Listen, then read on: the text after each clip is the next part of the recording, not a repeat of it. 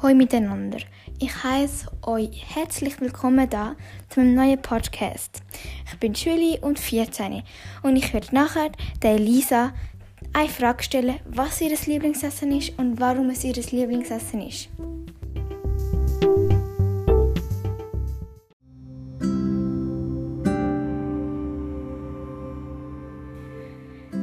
Ähm, ja, hallo Elisa. Äh, ich hätte jetzt eine kleine Frage an dich. Und zwar, was ist dein Lieblingsessen und warum ist es dein Lieblingsessen?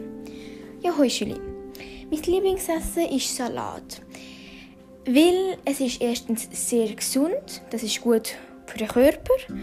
Es ist auch also es ist eben sehr gesund und es, es hat viel Energie drin und es ist so recht erfrischend. erfrischend. Vor allem im Sommer, wenn es sehr warm ist, ist das super, weil es kann man gut verdauen. Das macht nicht so schnell satt.